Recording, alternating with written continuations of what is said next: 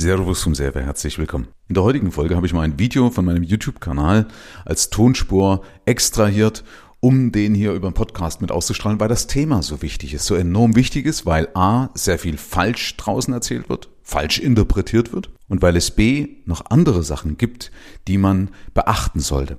Aber lange Rede, gar keinen Sinn. Viel Spaß mit dem Inhalt warum der Euro wirklich zerfallen kann. Es gibt in der Regel immer zwei Hauptthesen. Das eine ist, dass also wir eine Überschuldung haben und diese Überschuldung irgendwann so durch die Decke geht, dass es unbezahlbar ist. Das ist so ein Damoklesschwert, was man also überall in den Medien hört. Und das andere ist praktisch auch das Thema, dass es eben keinen Goldstandard mehr gibt. Diese zwei wollen wir jetzt einfach mal außen vor lassen. Und ich habe mir für eine richtig tiefgehende These, ist ja immer eine These, ja, jemand reingeholt, der, wir haben uns kennengelernt über mein Buch. Und der lieber Markus Soldner hat bei der Deutschen Bank gelernt, hat bei der Deutschen Bank und bei der UBS gearbeitet, hat dort Multimillionäre und Milliardäre betreut, hat also auch Erfahrung gesammelt im Portfolio-Management, in der Vermögensanlage, im Umgang mit Geld, auch in, was das ganze Thema Psychologie anbelangt.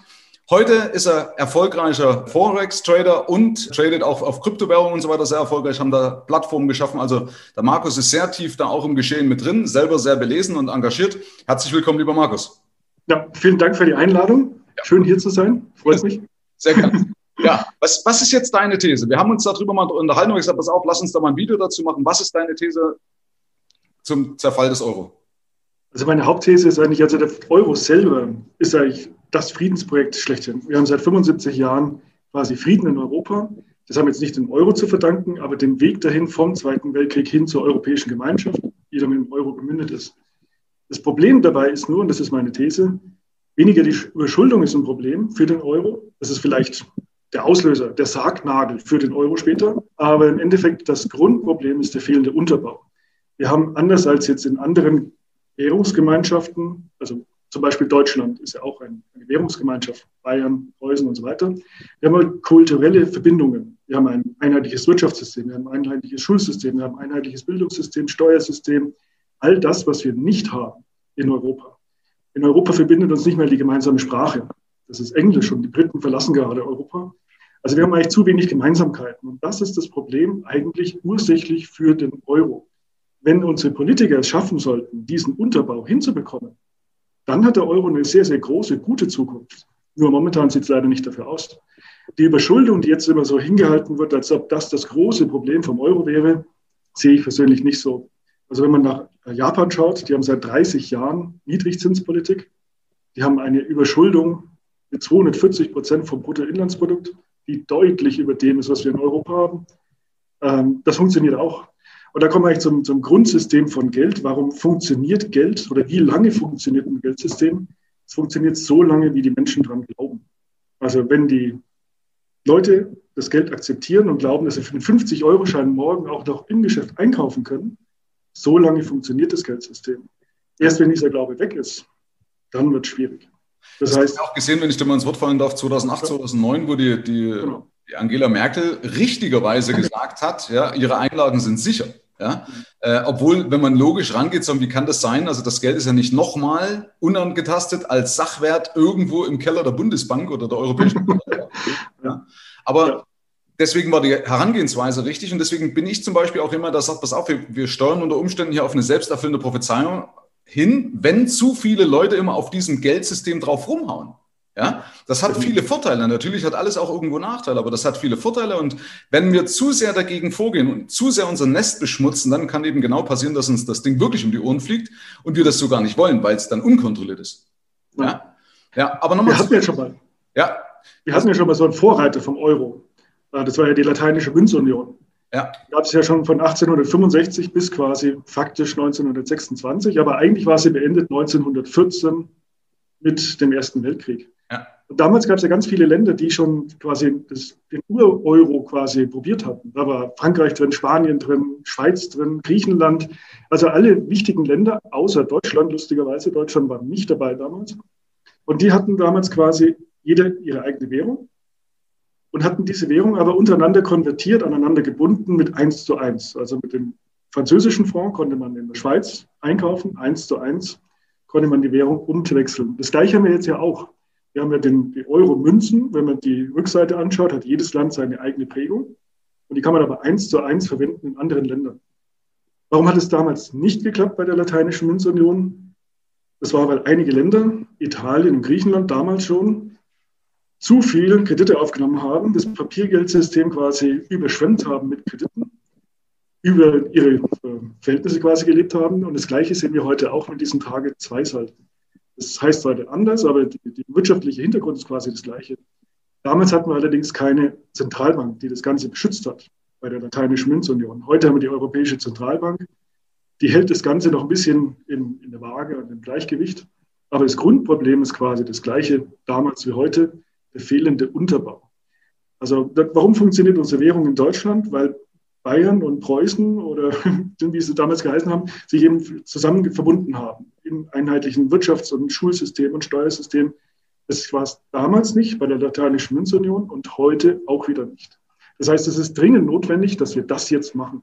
Mhm. Dann hat der äh, Euro eine gute Chance zu überleben. Ansonsten könnte es schwierig werden.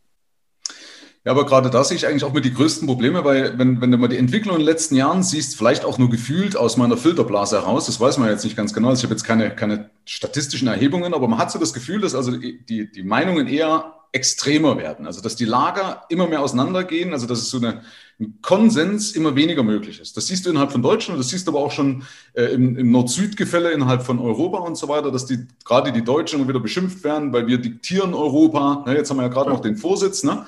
Äh, deswegen, also wie siehst du da die Chancen da drin, dass die Politik das A erkennt? Ja, manchmal, man sieht ja auch gerade wieder bei der aktuellen Corona-Krise, hat man manchmal den Eindruck, dass sagen, wir verbeißen uns in irgendwas, ohne dann zu sehr nach rechts und links zu schauen, also ohne abzugleichen, ob wir den Tag auf dem richtigen Kurs sind. Aber wie gesagt, Fragezeichen, ich bin kein Experte. Ja, aber in der Geschichte hast du irgendwie, was ist denn dein Gefühl? Das ist ja eigentlich nur eine, oder eine Erwartung. Was glaubst du? Also ich glaube, man hat es jetzt mittlerweile erkannt. Am Anfang der Corona-Krise hat man es nicht erkannt. Also am Anfang der Corona-Krise. Nicht Corona, sondern zu Europa, ne? Also ich meine jetzt die. Ja, genau. genau. Aber das, äh, genau das, das Problem hat die Corona-Krise eigentlich offenbart. Man hat am Anfang der Corona-Krise nicht erkannt, dass Europa zusammenhalten muss. Man hat die Grenzen zugemacht. Man hat auf einmal sich gegenseitig wichtige Medikamente versagt, die wichtigen Hilfen versagt. Also es wurde ja ganz groß angeprangert, dass China Italien geholfen hat, aber Deutschland nicht. Mhm. Und auch nicht ganz zu Unrecht. Und das ist genau das, was ich mit diesem fehlenden Unterbau meine. Ähm, ein, innerhalb von Deutschland war nie die Frage, ob Bayern, Hamburg oder Berlin oder Brandenburg hilft. Das, das war außer Frage. Man steht zusammen. Aber genau in der Corona-Krise hat sich eben gezeigt, dass dieser Zusammenhalt in Europa eben auf wackeligen, tönenden Füßen steht. Und das ist eigentlich das Hauptproblem. Man kann die Überschuldung gemeinsam in den Griff kriegen, wenn man gemeinsam an eine Sache glaubt. Wenn man sich gegenseitig nicht unterstützt und nicht dann glaubt an Europa, an das Modell Europa, dann wird es schwierig. Ja, es ist aber, wer sieht sich schon auch als Europäer? Ne? Ich meine, das ist eine Glocke, die über uns drüber gestülpt worden ist, die wir vielleicht damals auch gut fanden, wobei ich glaube, die meisten waren gar nicht so richtig dafür. Ja, also ist es irgendwo über uns drüber gestülpt worden. Aber auf jeden Fall ist die PR keine gute. Also das, was öfters mal ans Tageslicht kommt zum Thema Europapolitiker auch, diese fehlende Integrität oder die scheinbar fehlende Integrität der Politiker. Äh, da brauchst du ja nicht wundern, dass die Leute wieder zu einem Nationalismus zurück wollen. Das siehst du ja auch ich glaube auch am Erstarken der nationalistischen Parteien, ja, oder der rechten Parteien, ne? Äh, ich glaube, der Trend ist ja da, wobei ich mal geschaut habe, dass in den 90ern auch schon mal ein ganz guter Trend da war von rechten Parteien. Also deswegen bin ich mir manchmal nicht so ganz schlüssig, ob man nicht wirklich in der Filterblase drin ist. Aber zumindest sieht es ja nicht so aus, dass wir da uns eher als Einheit sehen. Im Endeffekt alleine schon als Wirtschaftsleistung. Ich glaube, eigentlich kommen wir gar nicht um Europa herum. Also wenn wir anstinken wollen, Entschuldigung den Ausdruck, aber gegen eine aufstrebende Macht wie Indien, gegen China, gegen USA, ja, also gegen etablierte Mächte wie den USA.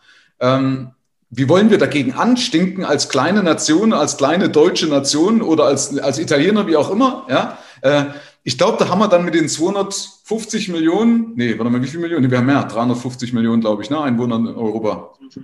Ich glaube, 250 war USA, aber ja, ich verstricke mich wir, wir, können nur gemeinsam als Europäer überleben. Also zurück zu den kleinen Staatereien, das wird nicht funktionieren. Und vor allen Dingen wird es uns auch als Europäer das Genick brechen. Also wenn der Euro sich auflöst, weil wir uns zerstreiten, weil wir nicht zusammenfinden, dann würden genau diese Tage zwei Seiten, die momentan alle immer wieder vor Augen führen, diese Verschuldung quasi, diese Bierdeckelrechnung quasi, wo man andere Länder quasi die Rechnung am Tresen nicht gezahlt haben, das wird uns dann das Genick brechen, wenn wir uns auseinander dividieren lassen weil diese Schulden kann kein Land mehr für sich alleine ohne Zwangsabgaben, ohne anderes zurückführen.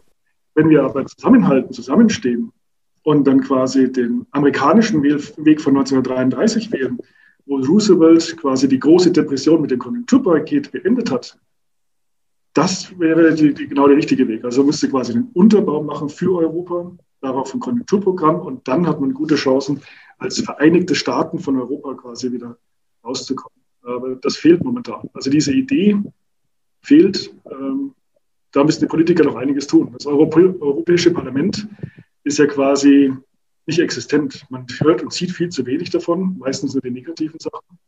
Und man müsste ein bisschen mehr das Positive, das Gute von Europa mehr in den Vordergrund stellen. Mhm. Interessanter Einwurf, was du sagst. Du meinst aber 1933 das Konjunkturpaket für USA, ja, also aus der, aus der großen äh, Depression raus, ja, die neun, also 1929, das meinst du, ne? Weil ich finde es nämlich als gutes Beispiel auch, deswegen klasse, dass du das einwirfst, weil viele immer, immer denken, wie lange irgendwas dauern muss. Wenn du überlegst, wir hatten ja 1919, war ja Versailler Vertrag nach dem Ersten Weltkrieg und da war ja Deutschland eigentlich ja, durch die, durch die Reparationszahlen, die enormen Reparationszahlen, die haben ja keine Ahnung, wie viel Billionen umgerechnet auf heutigen Wert wir an, an, an Zahlungen zu leisten hatten. Wir hatten Länder verloren, wir hatten Industrie verloren, also Deutschland lag ja wirklich da nieder, ja. Ähm, das war ja eigentlich so das, was Hitler in den Ursprüngen damals ja nutzen wollte beim Aufbau seiner NSDAP. Und das Lustige war ja, wenn man das so ein bisschen verfolgt, dass zur ersten richtigen Wahl die NSDAP nur mit drei Prozent irgendwie, also ja als, als extreme rechte Kraft, ja nur mit, ich glaube sogar unter drei Prozent davongekommen ist, weil es Deutschland so gut ging. Allerdings eben mit dem Wermutstropfen. Bei 29 sind ja die Kredite leider wegen dem schwarzen Donnerstag, äh, ich glaube irgendwann im Oktober, ne, 23. Oktober oder 24. Oktober, ähm, sind die endfällig gestellt worden, weil die Firmen halt Probleme hatten und so weiter und, und, und die Geldgeber so rum, nicht die Firmen, die Geldgeber äh, Probleme hatten. Und dadurch hat es uns ja dann in, in die Riesendepression abgerauscht, was dann wirklich das Futter für Hitler war. Und das ist halt so eine Geschichte, wo man A, daraus lernen kann. Deswegen fand ich das eine gute Steilvorlage. Man kann daraus lernen, wie schnell es eigentlich wieder in die, in die richtige Richtung gehen kann, wenn man die richtigen Stimuli hat. Ja, ob das jetzt durch eine verbesserte Abwrackprämie wäre oder was weiß ich. Also nach Keynes, Keynes glaube ich, ne? Friedman ist, glaube ich, Geldhorn aufdrehen und Keynes ist, glaube ich, Stimuli durch die Wirtschaft. Ne? Und der andere Punkt, Entschuldigung, du willst, ich weiß, du liegt das auf der Zunge, aber der andere Punkt ist, ähm, wie schnell es aber auch eben kaputt gehen kann, wenn man sich uneins ist. Also wie schnell wir abwandern können und das ein Nährboden wird für was ganz Furchtbares. Entschuldigung, jetzt. Wollte ich jetzt nicht unterbrechen, aber ähm, es, es ist erstaunlich, wie falsch das Ganze in Deutschland eigentlich dargestellt wird, die aktuelle Krise. Also wir haben in Deutschland das große Problem, dass wir im kollektiven Gedächtnis eingebrannt bekommen haben, dass wir eine Hyperinflation bekommen. Ja. Wir sind eigentlich weit weg von der Hyperinflation. Also es gibt nur zwei Arten von Krisen. Es gibt, und das ist ja das, was in Deutschland immer falsch interpretiert wird. Es gibt einmal die Krise, die inflationär wirkt, und dann gibt es eine Krise, die deflationär wirkt. Was ist der große Unterschied? Inflation heißt, das Geld wird weniger wert, man muss mehr aufwenden für die täglichen Produkte des täglichen Bedarfs, also Brot, Butter, Käse, Benzin. Und das kann im Extremfall bis zur Hyperinflation führen, wo die Leute einfach in die Geschäfte reinrennen kostet es, was es wolle, Brot, Benzin und sonstige Sachen kaufen, weil sie Angst haben, dass dieses bunt bedruckte Papier morgen nichts mehr wert ist. Das ist die Hyperinflation, das ist gelebte Massenpsychologie und es geht rasend schnell. Weil, es, wie gesagt, es hat keinen wirtschaftlichen Grund, es hat eigentlich nur einen psychologischen Grund. Und das andere Extrem ist quasi die deflationäre Wirkung, die mündet in der Depression. Und das ist das, was wir eigentlich jetzt haben. Wir haben keine Inflation, wir haben keine Hyperinflation. Wir haben eine Anlageninflation, ja, also die Immobilienpreise steigen, Gold steigt, Silber steigt, Aktien steigen. Aber Brot und Butter kostet das Gleiche. Benzin ist sogar billiger geworden. Und äh, jeden Tag flattern neue Prospekte ins Haus, wo irgendwelche Sachen zu Rabatten zu haben sind. Wir haben momentan eine Deflation, also die Waren werden weniger wert. Und deswegen erhöhen ja auch die Notenbanken so dramatisch die Geldmenge, schütten Geld in den Markt hinein. Die Amis haben ja sogar Helikoptergeld, wo jeder Amerikaner einfach einen Scheck zugeschickt bekommt mit der Unterschrift von Donald Trump, ähm, um dann einfach 1200 Euro, äh, Dollar äh, quasi ausgeben zu können. Ähm, das machen ja nur deswegen, damit quasi die Nachfrage da ist. Wir in, in Deutschland haben immer das Problem, in unserem kollektiven Gedächtnis ist die Hyperinflation eingebrannt. 1924 und 1948. Bei den Amis ist im kollektiven Gedächtnis die große Depression von 1933 eingebrannt. Und wir haben momentan genau dieses Phänomen eigentlich der großen Depression, wo wir kurz davor stehen. Also wir haben extrem fallende, äh, oder andersrum gesagt, wir haben eine große Rezession eigentlich, die gar keine mitbekommt. Also wir sind quasi gefühlt in der größten Rezession seit 1929, aber es kriegt keiner groß mit, weil bei uns Kurzarbeitergeld und ähnliche Faktoren helfen, das momentan quasi abzumildern. Gleichzeitig werden Aktien gekauft und äh, Staatsanleihen gekauft en masse, weil genug Geld da ist. Das heißt, man kriegt diese ganze große Rezession eigentlich gar nicht mit. Das ist aber die, die, große Gefahr, die wir momentan haben, dass wir eben kurz vor dieser großen Depression stehen. Deswegen schütten so viele Notenbanken so unwahrscheinlich viel Geld in den Markt hinein. Aber das ist weit, weit weg von der Hyperinflation. Und wenn man mal anschaut, was ist das Ende von einer Hyperinflation, ist es immer der Währungsschnitt. Das ist ja unsere große Angst, wie 1924, wie 1948, als das Geld quasi über Nacht nichts mehr wert war. Das große Ende einer Depression ist aber ein Konjunkturpaket. Das ist was ganz anderes. Das ist New Deal Roosevelt 1933. Oder auch Hitler, der an die Macht gekommen ist und dann erstmal Arbeitsbeschaffungsmaßnahmen gemacht hat. Genau. Das hat dann so geführt, dass es die Wirtschaft wieder belebt hat, beides. Und das äh, hat es quasi auch dazu geführt, dass wieder mehr Unternehmen tätig wurden, dass die Geldmenge wieder eingedampft werden konnte, dass es der Wirtschaft an sich wieder besser ging. Und wir haben es ja auch gesehen. war ja genauso, ne? das war ja auch, da haben sie auch gelernt, ne? dass, dass es besser ist, das Land mit Geld, also mit, mit Maßnahmen, also ne? war ja ähnlich, ne? Marshallplan nach dem Zweiten Weltkrieg. Ja, genau. Das ist eigentlich das Ähnliche. Es sind quasi Konjunkturprogramme, die quasi helfen sollen, das Land wieder nach vorne zu bringen. Und was wir brauchen in Europa ist genau das. Wir brauchen quasi einen Unterbau, eine, eine Gemeinsamkeit und dann brauchen wir ein gemeinsames Konjunkturprogramm. Am besten einen Green New Deal, wo wir auch gleichzeitig den Klimawandel, der ja auch noch ein großes Problem ist, auch wieder mit, mit helfen können, das ganze Problem in den Griff zu kriegen, zu kitten. Das wäre eigentlich das die optimale Lösung. Nur wir brauchen dazu erstmal den gemeinsamen Unterbau. Und den haben wir leider momentan noch nicht.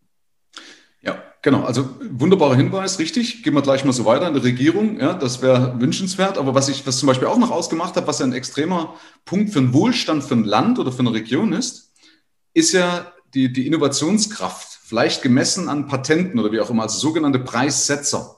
Ja, also in der, in der Ökonomie sagt man ja Preissetzer. Und das merke ich oder den Eindruck habe ich zum Beispiel auch jetzt in, in Europa, dass wir an Innovationskraft verlieren. Ja, also wenn du zum Beispiel so, so, so mal ich weiß nicht, ob jetzt ein iPhone dazugehört, zumindest aber damals, ja, war es zumindest so. Jetzt vielleicht nicht mehr so. Aber ähm, die, Amerika zum Beispiel hat die meisten Patente, ja, und damit praktisch auch Preissetzer. Was ist damit gemeint? Ich will das ganz kurz erklären, weil ich das so wichtig finde. Preissetzer bedeutet, dass du eben nicht dich auf einen Preiskampf einlassen musst, sondern dass du einen Preis bestimmen kannst. Du kannst sagen, ich kann es einfach mir erlauben, aufgrund meiner, meiner Marke, meiner Qualität, meiner Innovationskraft oder den Glaube, oder das Vertrauen in diese Innovation. Ne? Also ist ja oft so ein, eine Gefühlgeschichte ja auch. Ne? Also du hast ja, Apple hat ja Fans, ne? das kann man ja auch alles nicht alles ganz, ganz ähm, pragmatisch erklären, die Preisspanne, aber auf jeden Fall haben sie eine, eine, Preisspanne. Und von dieser Preisspanne profitieren dann nämlich alle Leute auch. Also das heißt, das zieht es ja durch. Ich habe ein Beispiel bei mir aus dem Ort. Da gab es eben eine große Industrie, Schmotzer, vielleicht kennst du das, weiß nicht, beispielsweise in, in, in also wir sind ja hier geografisch fast Nachbarn. Hans Schmotzer, kennst du vielleicht damals die Schmotzerwerke bei uns in Bad Windsheim? Und durch den kam Wohlstand. Der hat ein Bad gebaut hier, der hat äh, Infrastruktur gebaut und so weiter. Und durch den hat letzten Endes dann auch der Busfahrer profitiert, die Hausfrau. Also jeder hat davon profitiert. Ja? Und das ist so ein Punkt, wo ich jetzt auch gerade das, das oder die Bedenken sehe, dass Deutschland so ein bisschen diesen Anschluss verpasst oder Europa, wir reden ja von Europa, den Anschluss verpasst an diese Innovationskraft, dass wir mal gucken, ähm, ja, also wo, wo stehen wir eigentlich wirklich mit uns, also wo, wo investieren wir in, in, in neue Technik. Also wenn du Internet siehst, ne, die, die, die Internetabdeckung in Deutschland ist ein Graus, ja. Und ich weiß nicht, wie es im Rest von Europa ist. Muss jetzt ein bisschen sagen, äh, äh, dass ich da ein bisschen da, da, da ja, keine Ahnung, muss ein bisschen scheuklappen. Ich komme nicht so viel raus hier bei mir. aber, aber das Ding ist, das ist ja auch so ein Punkt, ne, was, was eigentlich dazu gehört. Also das als Konjunkturpaket zu sagen, okay, wir investieren also jetzt und wir würden aber auch gleichzeitig investieren ähm, in Innovationskraft, die uns vielleicht in fünf oder in zehn oder in 15 Jahren mal zugutekommt. Ne, Im Gegenteil, wir verkaufen eigentlich sogar unsere Innovation billig nach China, weil wir die ganzen Anteile verschleudern. Ja, und keiner denkt da weiter. Entschuldigung, als ein Furz stinkt. Das ist, geht mir schon ein bisschen auf, auf die, jetzt wäre ich sonst zu vulgär, wenn ich das alles ausspreche. Aber sowas ärgert mich. Ja, weil wir haben ja sonst nichts. Ja, Bodenschätze und so weiter ist jetzt nicht wirklich so groß bei uns, zumindest hier ne, im Süden von Europa. Ähm, ja, Entschuldigung, wollte ich bloß kurz mal einwerfen. Na klar, es fehlt äh, einfach ein Konjunkturprogramm, ne? wie auch immer geartet, es fehlt einfach ein großes Konjunkturprogramm. Jetzt haben wir unterm Strich gibt es ja für Europa zwei Varianten für die Zukunft. Es gibt die positive Sicht und es gibt die negative Sicht. Also die, die positive Sicht wäre ja quasi, man hat die Corona-Pandemie überwunden, die einzelne Mitgliedstaaten werden auf jeden Fall anfangen zu streiten, wie man diesen wirtschaftlichen Schaden wieder ausgleichen soll. Und da gibt es dann zwei Möglichkeiten. Ab diesem Punkt gibt es genau zwei Möglichkeiten. Entweder man schafft diesen gemeinsamen Unterbau oder man schafft ihn nicht.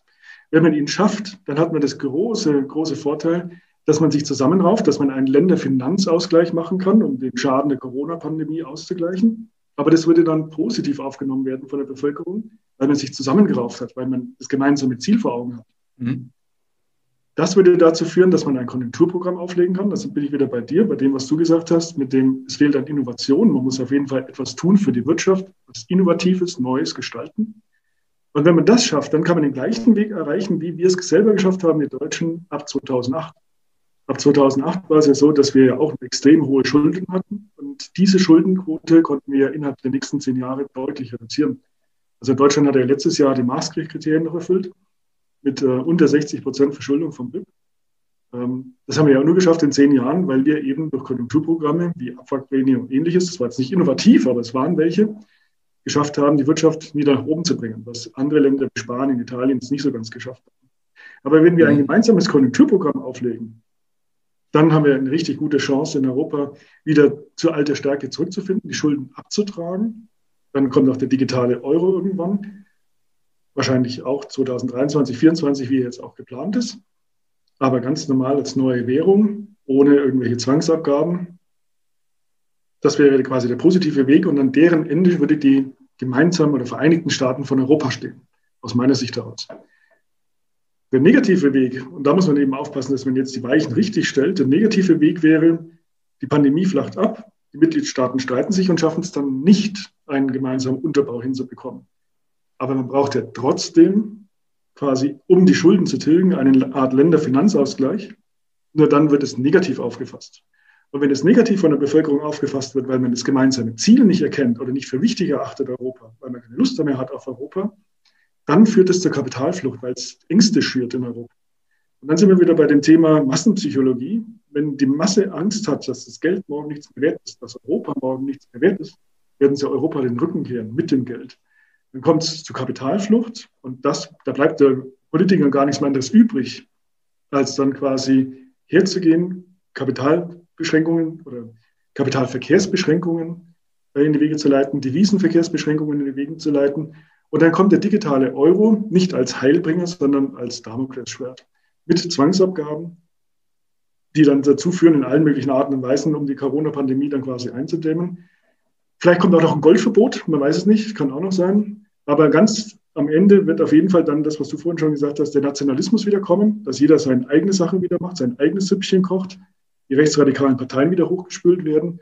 Und das führt dann am Ende zum Gleichen, wie es bei der Lateinischen Münzunion war, zum Ende von Europa und zum Zerfall von Europa. Und es ist halt die Frage, wohin es geht, ne? ob die Politiker es schaffen, den Unterbau hinzukriegen oder ob sie es nicht schaffen. Das hängt eigentlich genau an dieser Frage. Und der Punkt ist auf jeden Fall, dass ich glaube, wenn es zerfällt, dass es das uns viel, viel mehr Wohlstand kostet, als was uns ein Nationalismus bringt. Definitiv, definitiv. Das, hat, das hat ja auch die Geschichte gezeigt. Ich meine, ich habe da bloß ehrlicherweise meine, meine Zweifel. Wir müssten ja Vorreiter in vielerlei Hinsicht sein, äh, was vielleicht keine gemeinsame Sprache, aber äh, eben zum Beispiel, du hast mal gesagt, eine gemeinsame Steuerpolitik, ne? vielleicht eine gemeinsame Bildungspolitik. Das ist Bildungs, also es darf ja nicht zu viel Gefälle geben, ja, äh, dass du äh, ein, ein, Sozialsystem, ein einheitliches Sozialsystem und so weiter hättest, um auch die Neider auszuschalten. Das ist der Punkt. Sonst sagt jeder, schau mal, den Deutschen, denen geht's doch viel besser, oder die Franzosen haben ja nur eine 38-Stunden-Woche. Ich weiß nicht, ob das stimmt, aber genau das kommt doch, ja. So, die sollen erst mal wie wir bis 63 oder 67 arbeiten und bei denen geht's ja schon mit 59 in Rente. Das ist doch das, was so der, der Mob raushaut, verständlicherweise. Ja, also das ist ja, ist ja verständlich. Ganz kurz nochmal zu den Zwangsabgaben auch. Das halte ich auch für absolut falsch, auch jetzt, wenn sie Steuererhöhungen machen würden. Ja, weil gerade bei, bei China hat man ja gesehen, wie schnell das gehen kann, dass es eigentlich von, von einem Schwellenland, also wenn ich überlege, das als Entwicklungsland, das war in den 90ern noch Entwicklungsland. Und wenige Jahre später haben die, die sind ja jetzt schon fast, glaube ich, am BIP von Amerika dran, wie auch immer. Also die werden ja Amerika jetzt über kurz oder lang überholen. Das ist jetzt nicht lang. Das sind, wenn du überlegst, in 20, 25 Jahren, Vierteljahrhundert, haben die uns eigentlich komplett abgehangen. Der Hauptpunkt bei China, das wusste ich auch lange nicht, ist ja, dass China dafür gesorgt hat, dass die Leute zu, Wohlstand, also zu Wohlstand gekommen sind durch Eigentum. Hm. Ja? Und wenn wir jetzt den Leuten den, das, den Eigen, das Eigentum wieder wegnehmen, also die sagen, es lohnt sich doch gar nicht, Eigentum aufzubauen. Mehr Arbeit lohnt sich nicht, weil ich dann wieder mehr Steuern habe. Ja, da gibt es ja auch irgendjemand hat einen Nobelpreis dafür gekriegt für diesen Zusammenhang. Ja, dass es besser ist, die Steuern zu senken. Ich weiß jetzt nicht, wie der heißt. Aber da sehe ich so die, die, die, das Risiko, weil die PR irgendwo nicht stimmt. Wir haben uns vorhin, ich weiß nicht, war das im Interview oder davor kurz unterhalten, dass bei, bei Corona das deshalb traurig ist, weil wir die PR nicht passt. Die erklären uns, uns das nicht. Die glauben, vielleicht wir sind minder bemittelt oder wir sind wie kleine Kinder, die man behüten muss oder ich weiß nicht, was die von uns glauben, aber zumindest scheint es nicht so, dass die über uns als mündige Bürger nachdenken, weil dann würden sie sich Mühe geben zu erklären, warum sie was eigentlich machen. Ja? Und alleine aus dieser Prämisse heraus und den Altparteien, die doch sehr sehr stur und starr in ihrem Gedankengut sind und wenig Alternativen, also wenig sinnvolle Alternativen, die jetzt nicht in irgendeinem extremen Lager zugeordnet sind, sondern eben einfach die, die eine Mittelschicht vertreten, eine breite Mittelschicht vertreten und im Sinne der äh, breiten Mittelschicht auch, auch, auch äh, äh oder mal, äh, äh, Politik machen würden. Das sehe ich nicht, oder? Also ich sehe das nicht. Ich sehe weder die PR noch Leute, gerade die, wo du sagst, Schau dir mal ein Amtor an, bloß als Beispiel, oder, oder den anderen, den, den, den, von den, von den Juso, oder was ist das hier, dieser, diese zwei kleinen, die zwei kleinen Wurzelzwerge da, ja? Entschuldigung, aber es ist halt, das ist doch eine... Also ich sage mal, das, das Problem ist ganz klar, dass viele von der Gesellschaft fühlen sich abgehängt und gar nicht mit auf die Reise mitgenommen und sehen auch gar nicht den Grund, was das Positive hat an Europa. Ja. Ich möchte eins Punkt kurz sagen, was du vorhin gesagt hast, dass die Sprache ein Hintergrund wäre Behinderungsgrund wäre für Europa, das sehe ich nicht. Also ich habe zehn Jahre lang in der Schweiz gelebt, in Zürich, Multikulti, 30 Prozent Ausländeranteil. Da spricht auch nicht jeder die gleiche Sprache. Auf dem One-Klein, Key-Klein, One-Floor, wo ich gearbeitet habe, da waren 200 Mitarbeiter, da waren Chinesen, Araber, Amerikaner, alle unterschiedliche Sprachen. Wir hatten einen gemeinsamen Nenner, das war Englisch. Aber was interessant ist an der Schweiz generell, und darauf will ich ja nicht hinaus, die Schweiz ist ja eigentlich auch ein vielfältiger Staat. Man hat den deutschsprachigen Teil, man hat den französischsprachigen Teil, man hat den rätoromanischsprachigen Teil und den italienischen Teil. Aber was verbindet die? Die gemeinsame Geschichte, die gemeinsame Kultur, mal mehr, mal weniger bei der Kultur, da unterscheiden sie sich auch schon. Aber gemeinsames Steuersystem, gemeinsames Wirtschaftssystem, gemeinsames Bildungssystem. Und diese Gemeinsamkeiten, die fehlen halt einfach. Und viele in der Gesellschaft fühlen sich da halt komplett abgehängt, weil die gar nicht mehr sehen, ähm, für was ist Europa, für was steht Europa, warum sollte man das haben, wenn wir es nicht mal in Deutschland stellenweise gut hinkriegen. Das hat ja auch Corona gezeigt, dieser Föderalismus hat auch seine Grenzen. Also da muss man eben aufpassen, dass man die Bevölkerung mitnimmt. Und was du jetzt angesprochen hast mit den ganzen neuen Bestrebungen, die angeblich Reichen in Europa deutlich zu besteuern, da muss man auch aufpassen. Also wenn ich jetzt Künast anschaue oder einen Scholz anschaue, der am Freitag gesagt hat, man muss eine Corona-Abgabe machen für die Superreichen, wer ist denn eigentlich superreich? Die Deutschen, da fängt das, das Reichtum an bei 51.400 Euro auf dem Konto. Das ist ja nichts. Ist ja bei weitem weg von superreich. Wenn du heute eine halbe Million auf dem Konto hast, dann gehörst du zu den 10 Prozent der reichsten Deutschen. Ja. Also das ist äh, auch der Spitzensteuersatz. Früher hat er mal angefangen in den 60er Jahren beim 22-fachen des Durchschnittseinkommens, jetzt wieder an beim nicht mal den doppelten. Ja. Also da muss man eben aufpassen, dass man hier die Bevölkerung mitnimmt und vor allen Dingen auch den Mittelstand, den wohlhabenden Mittelstand mitnimmt. Ähm, nicht, dass die eben Kapitalflucht betreiben, ihre Gelder rausbringen. Das wäre ganz verheerend für Europa. Also man muss das Ziel in den Mittelpunkt stellen und man muss das Ganze fördern und nicht mit irgendwelchen Gesetzen oder Ängsten, die man schürt dadurch, zu vernichten. Das wäre ganz schlecht. Du siehst ja auch, dass, also wenn du mal den Steuer, das Steueraufkommen anschaust, wie, das, das wird ja schon hauptsächlich von, den, von, dem, von der oberen Mittelschicht, von der Mittelschicht und von den Reichen getragen. Also da noch mehr wegnehmen würde dazu führen, dass die, sind, die Reichen sind außer Landes. Die Mittelschicht hört auf zu arbeiten, weil sie sagen, es macht dann gar keinen Sinn mehr. Ja, das ist so, die fahren ihre Leistung runter, auch da gibt es Zusammenhänge. Was gut wäre, wenn wir mal anfangen würden, und das geht aber halt eben, eben, wenn dann überhaupt nur auf europäischer Ebene, mal die großen Firmen mal zu besteuern. Das ist also Firmen wie Amazon, also wenn wir uns da einig sind, wie Amazon oder Gooel, die Steuer bezahlen oder wenn sie es nicht machen, wir beispielsweise ein europäisches Pendant bringen würden. Wäre ja auch denkbar, dass du sagst, komm, wir bringen einen eigenen Browser auf Europaebene, ja, oder wir bringen ein eigenes Amazon, keine Ahnung, ich bin jetzt da, ne, aber auf jeden Fall ist es so, dass, dass 350 Millionen Verbraucher einen anderen Einfluss haben, wenn das stimmt für, für Europa als Wirtschaftsleistung, ne, oder als, als, als Manpower, als wir publischen 80 Millionen Deutschen als Beispiel und willst gegen Amerika gegen 250 Millionen anstinken oder gegen eine Milliarde von China. Ja? Ja, also das kommt sicherlich. Also digitale Steuer wird sicherlich kommen, ähm, aber bei weitem nicht so, wie es eigentlich wünschenswert wäre, weil man die großen Firmen halt nicht verbrennen kann oder verbrennen ja. möchte. Aber was jetzt das große Problem ist, man soll aufpassen, dass jetzt nicht die großen Corona-Zwangsabgaben kommen. Da wird es was geben. Also es wird sicherlich eine Corona-Soli geben. Der wird zwangsweise kommen, weil die Schulden müssen irgendwie getilgt werden. Man muss aber aufpassen, wie man das darstellt. Weil das ist ja die große Angst der Deutschen. Es gibt ja zwei Ängste, die alle Deutschen momentan bewegt. Und das sehen wir bei unseren Seminaren. Also wenn wir äh, Webinare machen zum Kryptothema, da haben wir auf einmal mehr als 3000 Menschen, die da hinströmen und sich das anschauen wollen. Und das machen sie ja nicht, weil das Kryptothema an sich so spannend ist, sondern weil sie Angst haben um die Geldwertstabilität momentan. Das ist ja beides. Ne? Neue Markt, spannend und gleichzeitig die Angst. Und wenn diese Ängste weiter geschürt werden, das wäre ganz schlecht. Also man muss ja aufpassen, dass man die Ängste eben wieder einfängt vor Hyperinflation und vor Zwangsabgaben. Äh, sonst wird es düster vor Europa. Mhm.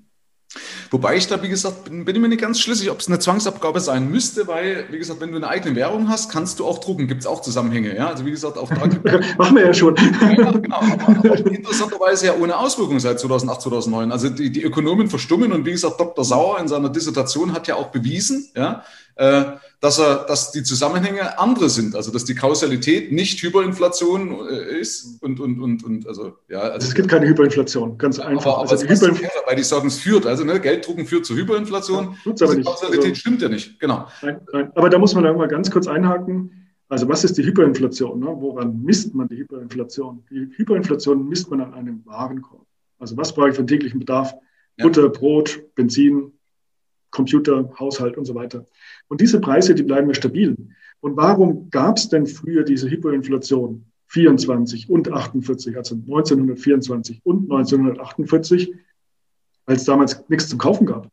Das war immer nach den Weltkriegen. Da war die Infrastruktur zerstört, zerbombt, von äh, den Alliierten wegtransportiert als Reparationsleistung. Da gab es einfach nichts zu kaufen. Das heißt, man hatte zu wenig Güter, zu wenig Sachen, die man kaufen konnte und das hat die Preise nach oben getrieben. Mhm. Heute sind die Regale voll. Also wenn man uns mal Corona anschaut, da gab es kein Klopapier. Ja. und das hat schon so ein bisschen zu Ängsten geführt. Ne? Oder, oder, oder, Hefe gab es hier in, in Rotenburg fast bis, bis vor zwei Monaten nicht. Mittlerweile sind die Regale aber wieder voll. Und solange die Lieferketten stabil sind, wird es keine Hyperinflation geben. Ja. Also ich, Hyperinflation kann sich nur dann breit machen, wenn die Leute Angst haben, morgen ihrem Geld nichts mehr im Supermarkt zu finden. Ja. Was wir jetzt aber sehen, und das löst diese Geldströme aus, die stattfindet, wir haben eine Anlageinflation. Also Aktien steigen, Immobilien steigen, Gold steigt, Silber steigt, Bitcoin steigt. Dahin fließt das große Geld. Aber das hat nichts mit Hyperinflation zu tun. Hyperinflation entsteht immer, wenn der Warenkorbpreis steigt. Und davon sind wir zum Glück weit weg. Genau. Okay. Aber da, wie gesagt, auch da habe ich ja schon mal was zusammen mit dem Dr. Sauer auch Beispiel, auch das ein Querverweis, ne? Also das, wie gesagt, danke für den Hinweis, aber er hat eben auch gesagt, dass die, die, es liegt an der Solvenz der Zentralbank und die würdest du wiederum bemessen, weil Leute gefragt haben, woran erkenne ich das?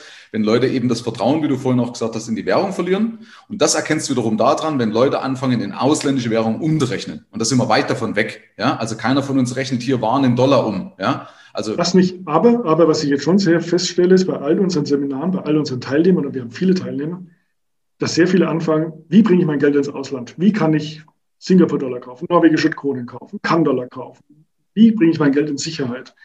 Ähm, das fängt schon an. Also das ist genau das Problem. Wir tanzen so auf Messerschneide. Sehr viele der belesenen Bevölkerung, die sich damit auseinandersetzt, die sehen das, die Gefahr, dass hier Europa so ein Scheideweg ist. Es kann gut ausgehen, kann negativ ausgehen, aber wir entscheiden das jetzt quasi in diesen ein, zwei Jahren der Pandemie. Wobei du ja solche Transfers auch schon immer hast. Ne? Du, sagst, du hast immer mal in eine Richtung, wo es sagt, jetzt wird da angelegt, im chinesischen Renminbi, dann geht es wieder mal zurück, verstehst du wieder auf den Euro. Nicht, nicht in dieser Art und Weise, wie wir es jetzt erleben. Das, die, die Art und Weise, wie wir es jetzt erleben, diese Psychologie, die dahinter steckt, diese Massenpsychologie, das ist schon echt faszinierend. Mhm. Also das, das kannte ich jetzt, also ich habe jetzt schon viele Krisen erlebt. Meine erste war 98, dann 2000, 2003, 2008, 2011. Das waren ja Mini-Krisen eigentlich. Das ist jetzt nichts im Vergleich zu der jetzigen. Man kriegt die jetzige ja gar nicht richtig mit. Das ist das Problem dabei. Bei dieser Krise ist eine Krise, die man nicht mitkriegt. die kommt erst noch. Ähm, aber das Problem ist, dass die Bevölkerung es mittlerweile schon mitbekommen hat. Es gibt sehr viele, die eben ihr Geld langsam in Sicherheit bringen, die ihr Geld aus Europa anlegen, die es in andere Währung anlegen, aus Angst davor, dass der Euro zerbricht. Da muss man aufpassen dass wenn es zu viel wird, äh, dann kommt es definitiv zu Kapital, Kapitalverkehrskontrollen, Devisenkontrollen und so weiter. Das wäre dann schlecht, schlecht bilden. Ja, das auf jeden Fall. Äh, wobei ich nicht weiß, also ich bin schon bei dir, aber ich, ich, ich, könnte auch eben das wieder ein Punkt sein von dieser selbsterfüllenden Prophezeiung, weil es jetzt mehr Leute gibt, die eben darauf rumhauen, auf diese ja. Angst.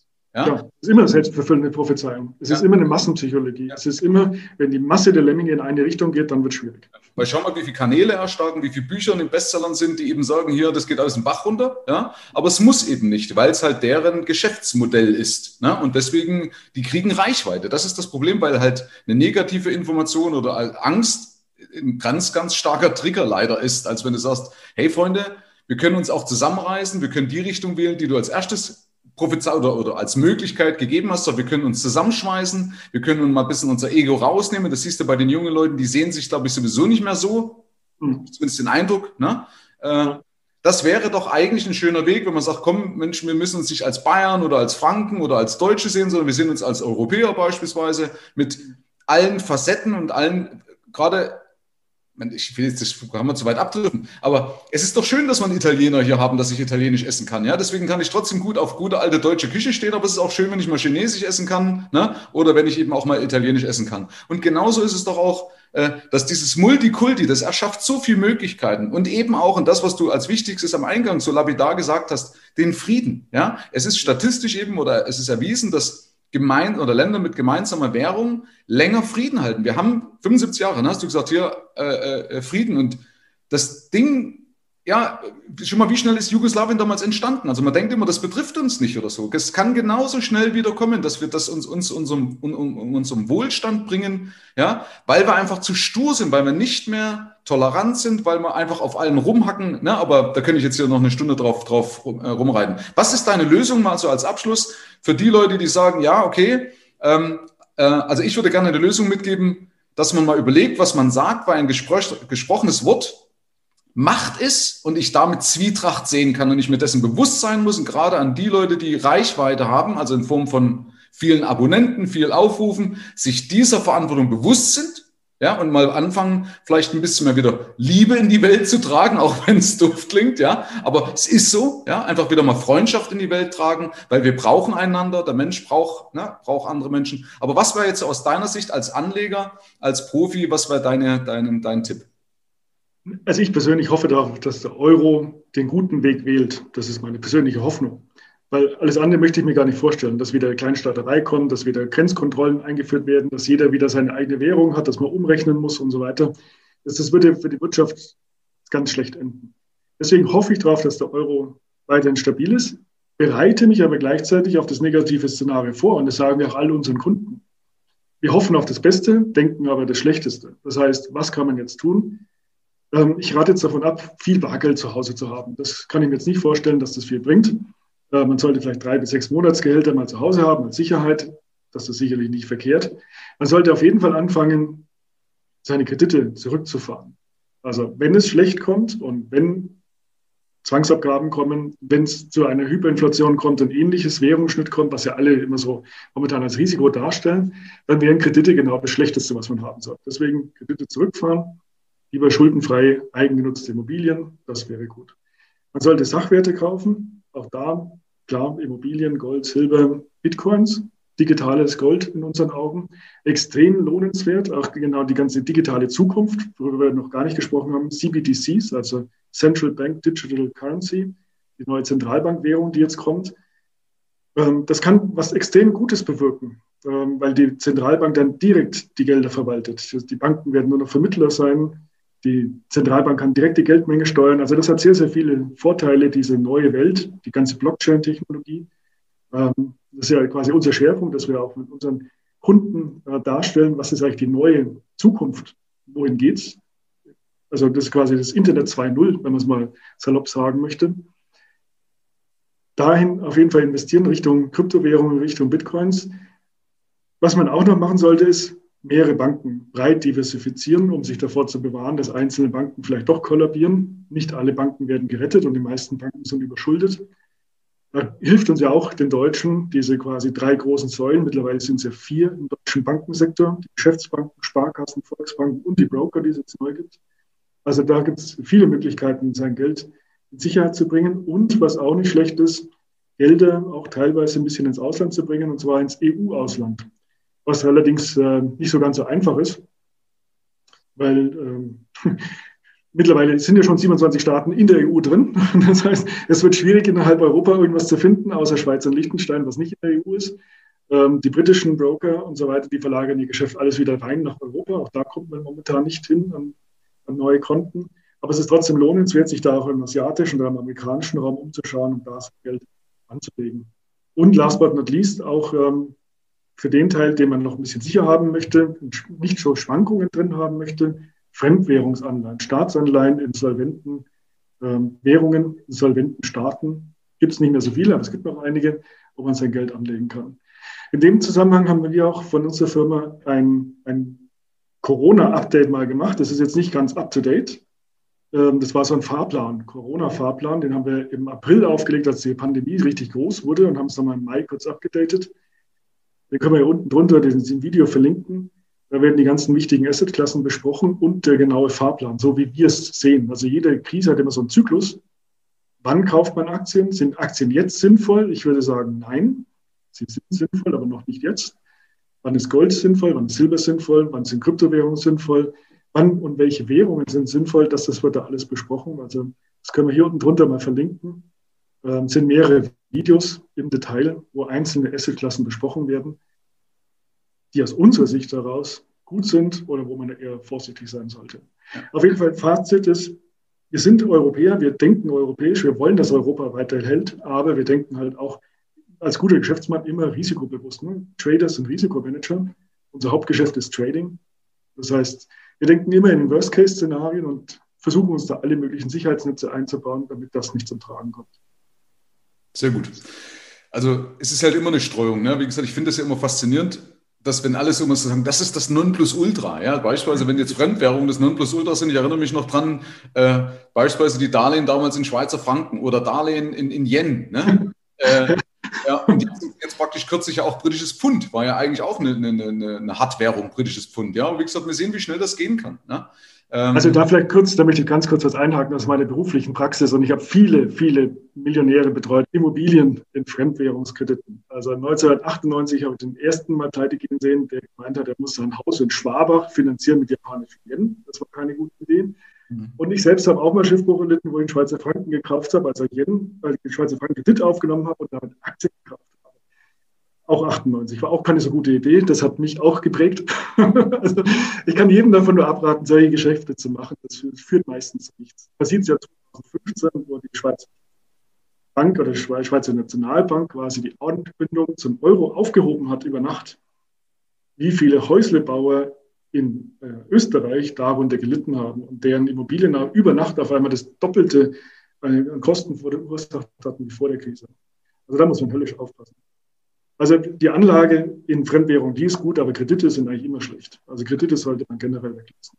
Richtig. Man muss halt eben die Risiken auch zu Ende denken. Ne? Das ist halt, ne? das ist halt nicht. Das machen die wenigsten halt. das machen die wenigsten. Ne? Weil auch so eine Überinformation da ist. Das ist ja das. Ne? Dann wird sich halt viel verrückt gemacht. Okay, lieber Markus, magst du noch ein äh, paar abschließende Worte? Also wir packen natürlich alles das auch zu deinem Webinar in die, in die Videobeschreibung mit rein. Ja, können sich die Leute ja da gerne mal anschauen. Ähm, hast du noch irgendwelche abschließenden Worte für uns? Also vielleicht zusammengefasst, also der Euro steht quasi am Scheideweg. Also wird das überleben oder wird es nicht überleben? Ich hoffe, dass die Politiker so schlau sind, den Unterbau hinzubekommen, dass der Euro überlebt, dass wir eine Zukunft haben in der Richtung Vereinigte Staaten von Europa. Das wäre das, was ich mir persönlich wünsche und auch hoffe und denke, dass das auch passiert. Aber gleichzeitig bereitet euch auf das Schlechteste darauf vor, streut eure Assets, streut die Banken, geht ins Ausland, streut auch die Anlageklassen, Aktien, Immobilien, Gold, Silber, viel reintun. Ähm, das ist in der jetzigen Phase nicht verkehrt. Gold und Silber sind gerade Gold in der Depression gut, wie in der Hyperinflation gut. Also informiert euch da weiter, gibt es viele Möglichkeiten, das zu tun. Und ähm, Trading, also uns, wir schlagen, unser Herz schlägt für Trading. Angriff ist die beste Verteidigung, also viel Rendite. Das ist eigentlich das Beste, was man machen kann. Dann kann man auch mal ein paar Verluste auf der anderen Seite kompensieren. Ähm, das, das ist das, für was wir stehen, für was wir brennen. Amen. Amen. Herzlichen Dank fürs Rein und Hinhören. Ab hier liegt's an dir. Bis zur nächsten Folge. Dein Michael Serve. Schau auch gerne mal auf meiner Seite michael-serve.de vorbei und hol dir kostenlos meinen begehrten Spezialreport für Unternehmer mit wertvollen Impulsen, wie du deine Einnahmen erhöhst. Damit gehörst du automatisch zu meinem Insider Club und bekommst noch mehr Insider News, Geldimpulse, Erkenntnisse und exklusive Tipps, die es sonst nirgendwo anders gibt. Ich freue mich, wenn du vorbeischaust.